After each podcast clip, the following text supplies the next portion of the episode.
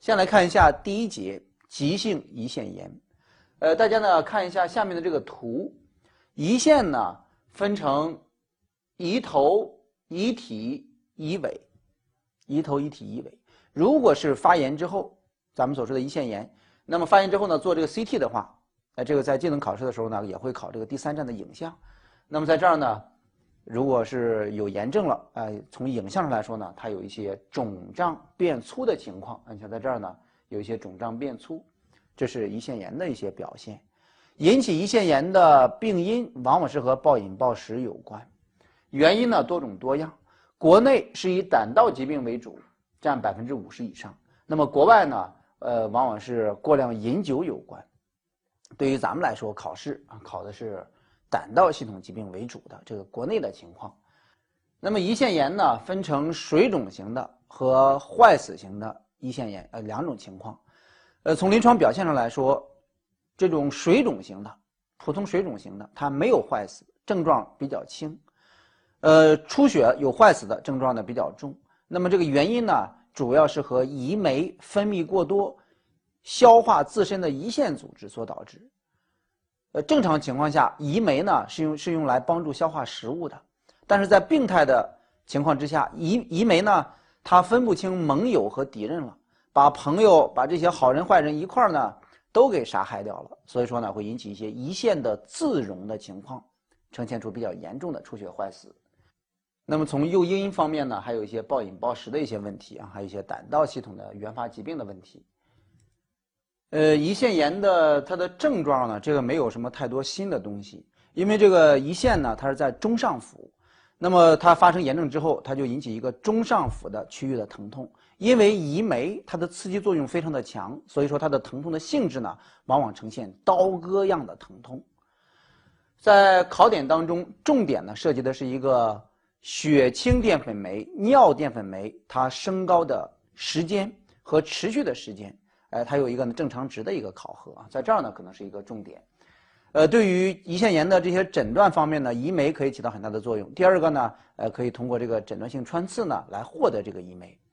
如果疾病进一步加重的话，这个可能会导致呢一些明显的咱们所说的腹膜刺激征啊、板状腹的出现，或者是呢。全身的功能脏器的一些衰竭，咱们说一下胰酶的它的正常值啊，还有它的这个变化的一些呃一些规律。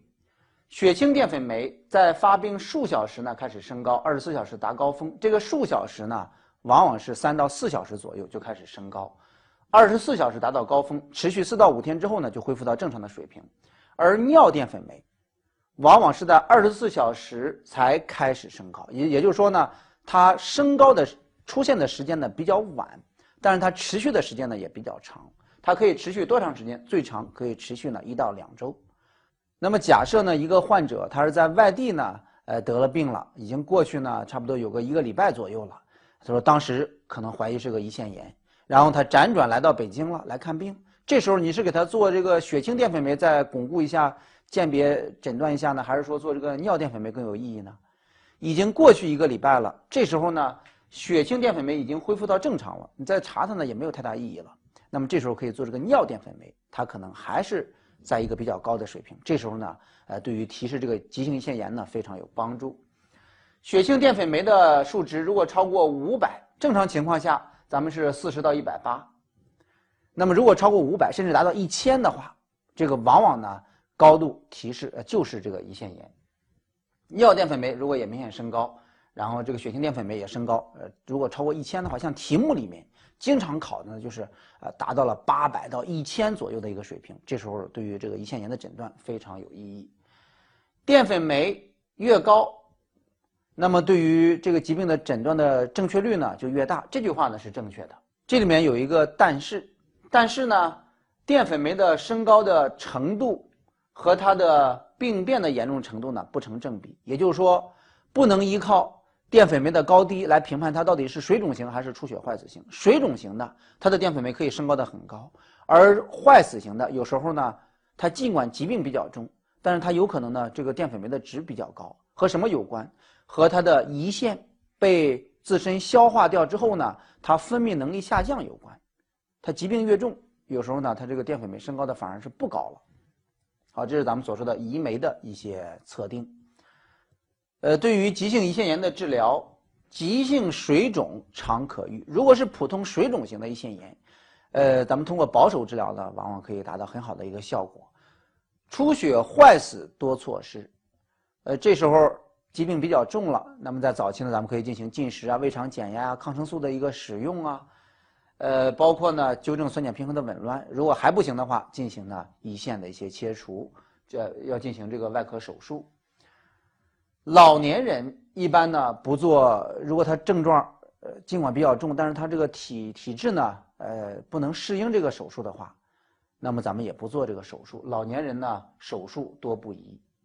好，这是咱们所说的这个急性胰腺炎的一些问题。呃，在治疗这儿呢，有几个药物，咱们呢简单说一下。阿托品、派替啶，这个在疾病诊断清楚之后呢，这个是可以使用的，呃，缓解一些疼痛啊，这个可以使用。但是镇痛的时候，吗啡要禁用。为什么？因为吗啡呢，它会导致奥迪括约肌的痉挛，会进一步的加重病情，呃，引起呢这个胰腺的这个消化呀，呃，它的自溶的情况可能会更加明显，这个是要禁用的。我们接下来呢看几个题目。我国急性胰腺炎的主要病因是什么？它这有个限定啊，我国我国呢主要是以胆道系统疾病为主，西方呢好多是跟饮酒有关，这个答案选 B 选项。好看一下下面这道题，关于急性胰腺炎时血清淀粉酶的变化不正确的。那么这道题目呢，大家重点看一下 D 选项，血清淀粉酶它的高低和病变的严重程度成正比，这个是错的，它是不成正比的。出血坏死型的胰腺炎病情比较重，但是它不一定呢，淀粉酶升高的比那水肿型的高，它不成正比啊。把这句话呢，因为这是每年都会考的，它的一些特殊的一些考点啊，在这儿呢会涉及到。急性胰腺炎时，关于淀粉酶测定的正确的描述是什么？A 选项只有血清淀粉酶血才增高才能诊断，这个是错的。急性胰腺炎呢，咱们说这个淀粉酶它有提示作用，但并不是说呢，它一定是一个金标准。这个 A 呢是错的，B 血清淀粉酶在八小时达峰值不是的，这是二十四小时呢达峰值。血清淀粉酶超过正常值的两倍可以确诊急性胰腺炎，它有提示作用，这个有提示作用，但是呢咱们不能说做确诊，这个往往是达到一千左右的时候呢高度提示。第四个呢 D 选项淀粉酶的高低并不一定反映病情的严重程度，这个是可以选 D，这个没有问题。尿淀粉酶增高可持续两到四周，应该是持续一到两周。我们来看一个小病例。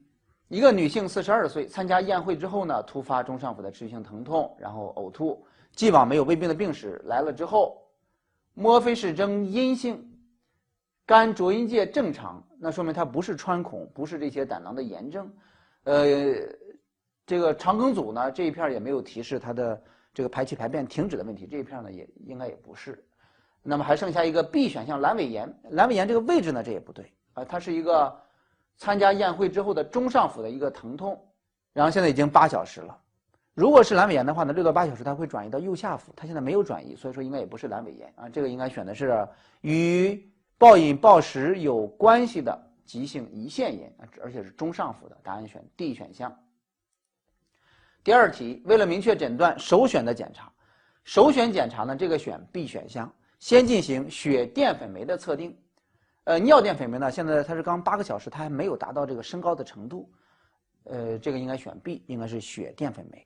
我们来看一下下面这道题啊，这个考的是一个急性胰腺炎的并发症，假性囊肿，它就不是真正的囊肿，它其实是胰性胰腺炎呢在自身的愈合过程当中，然后大网膜呢，呃，对局部组织进行包裹，其实是把这个炎症呢给它局限住的这么一个过程，形成了一个肿块儿，呃，看起来呢。像囊肿，其实呢不是囊肿，它是一个包裹的过程。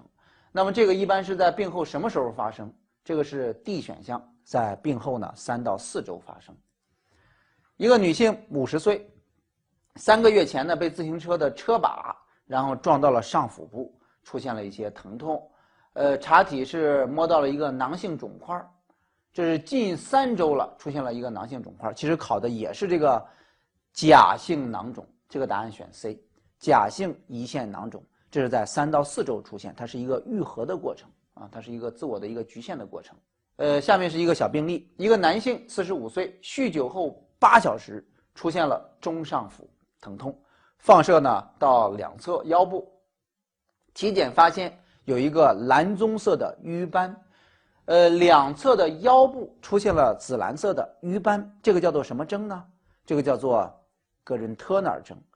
这个是在急性胰腺炎有出血坏死的时候呢，它的出血渗出往外走，往外走，透过这个肌肉还往外走到它皮下显示出来的这个出血的颜色。那么这是往往提示的是出血坏死型的胰腺炎，两侧的腰腰这儿呢有一些发蓝发紫的这个颜色的变化，哎，这个是格伦特纳尔征，它提示的是出血坏死型的胰腺炎。呃，有的患者可能在这个肚脐中间这一片呢发生一些紫蓝色的瘀斑，这个叫做库伦征。库伦征呢也是提示这个出血坏死型的胰腺炎。那么大家看一下这道题问什么？第一题，下列检查应该首先选择什么？这个选择呢肯定选 D 选项，血清淀粉酶的一个测定，然后看呢，哎，是不是有这个淀粉酶的一些升高？呃，在这个题目当中，患者这个疾病呢比较重，你看一下血压。血压呢是七十五五十五毫米汞柱，这个也是提示呢出血坏死型的胰腺炎。第二题，对诊断困难的患者应进一步采取什么检查？这个题目呢答案选的是 E 选项，这个要做的腹腔的穿刺啊，做这个诊断性的腹穿。同学们，大家好，欢迎来到网络课堂，我是张普老师。我们这堂课呢继续消化系统疾病的讲解，来看一下第二节。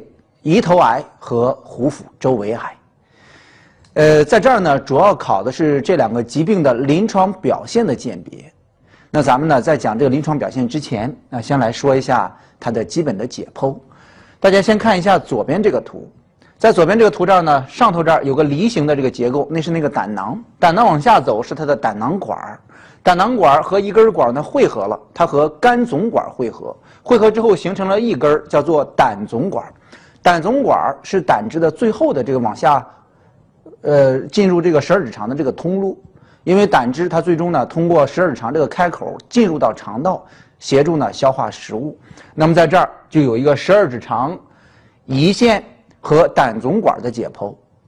你比如说胰腺这儿，胰腺呢分成胰头、胰体和胰尾。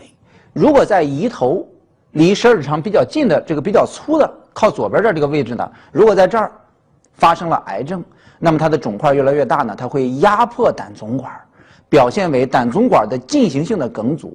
那么在临床表现上，就是黄疸越来越重，叫做进行性黄疸。所以说，胰头癌会表现为进行性的黄疸。随着疾病的进展，患者呢，他这个黄疸皮肤的黄染越来越明显，但是大便的那个颜色呢？呃，到后期的时候可能会变成白陶土色，就是没有了颜色了，就呈现这个白色了，就像这个瓷砖一样，那呈现白陶土色。胰头癌表现为进行性的黄疸。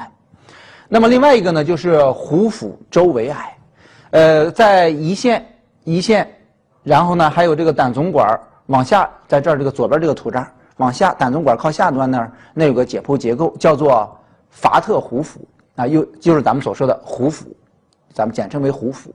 壶腹周围癌就是在它附近所发生的，跟这些呢胆总管往下传的，往下这个排这个胆汁的通道这儿，在这一片呢，它本身这一片发生了一些肿块，然后导致呢这个胆汁排出受阻。但是这个排出受阻和胰头癌所引起的胆胆汁的这个梗阻呢，它还有区别。壶腹周围癌。它的堵塞，它的阻力呢，相对来说有，但是小一些。所以说，在它的基本表现上，是一个波动性的黄疸，就是它有一定的梗阻堵住了。然后当这个压力高的时候呢，哎，它一下子就把这个管道就给就给冲开了。冲开之后呢，表现为它这个黄疸就消退，所以说会表现为呢波动性黄疸。那么胰头癌。压迫呢更为彻底一些，表现为进行性加重的黄疸。那这是它两者的一个区别。右边这个图呢，就是说那个胰腺的胰头、胰体、胰尾。啊，靠左边的离十二指肠比较近的是胰头，然后中间呢是胰体，呃，那个细一些的呢叫做胰尾。那咱们呢来看一下文字部分。文字这儿呢说了一个病理的内容啊，就是关于胰腺它到底是在哪一块呢容易发生这个癌症。它主要在胰头这儿容易发生，胰头癌约占整个胰腺癌的百分之六十，呃，这个是最常见的。那我们接下来呢，看一下它的症状。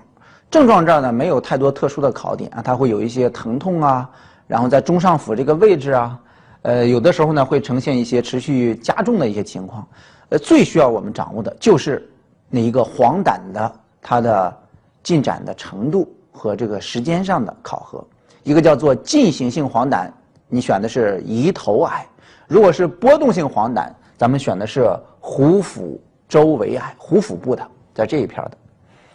那么到最后的时候呢，尿色如浓茶，粪便呢色陶土，粪便的颜色会变得比较浅，尿液的颜色呢有时候会呈现这种浓茶色。对于胰腺还有咱们所说的壶腹周围癌这一片呢，呃，B 超检查为首选。呃，这个 B 超检查作为首选不一定能够确诊。首选的，你像咱们经常会提的，呃，首选呢就是经济方便，然后还有效果比较明确，但不一定是确诊。造影内镜并活检，活检呢肯定是进行癌症的确诊的，呃，可以通过一些呃胆红素的一些检测，看它是哪一个类型的黄疸，到底是这种肝细胞性的，还是这种梗阻性的黄疸啊？到底是哪一个，还是混合性的？那么这样呢有一定的鉴别作用。治疗上主要是手术，呃，其他方面呢？呃，不是我们的一个重点内容啊，主要是临床表现。我们来看一个题目：中晚期胰头癌的表现。这个我们选的呢，就是进行性黄疸。这个答案选的是第二个，黄疸呈进行性加重的这个选项。你看一下 E 选项，黄疸呈波动性，波动性的这个往往是见于呢壶腹周围癌。看下面这个题目，在这个题目里面涉及到了一个名词。这儿有一个英文名词叫做库巴基埃综合征，在最后这儿有个叫库巴基埃。那么咱们呢，先看这个题目：男性六十五岁，进行性黄疸。当我们看到进行性黄疸的时候，那么考虑是有一个梗阻性的，一个胆汁的排泄不畅，伴有中上腹，中上腹啊，这是跟胰腺可能有关。然后消瘦，消瘦呢可能是癌症。慢性消耗性病容，黄疸。没有摸到肿块，其右上方深压痛，其的右上方，那可能是胰头这个位置了。未及肿块，库瓦基埃综合征阳性，首先考虑的诊断。这里面有个库瓦基埃，咱们呢把它啊一块来解释一下。那么问这道题目的选项是哪一个？咱们呢先来说一下库瓦基埃综合征。呃，这个库瓦基埃综合征呢指的是一个专有名词，它就是说呢在胰头癌压迫胆总管的时候。所发生的黄疸，并且呢逐渐加重，胆囊肿大，但是没有压痛，这个现象叫做库瓦基癌，它的本质就是呢描述这个胰头癌在进行性压迫的过程当中所呈现的这个黄疸，伴随着胆囊的肿大，没有压痛的胆囊，呃，这个叫这个现象，它其实本质呢说的就是胰头癌，所以说这道题目的答案，咱们呢选的就是 E 选项，胰头癌有一个胆总管的。渐进阻塞症就是这个库巴基亚综合征。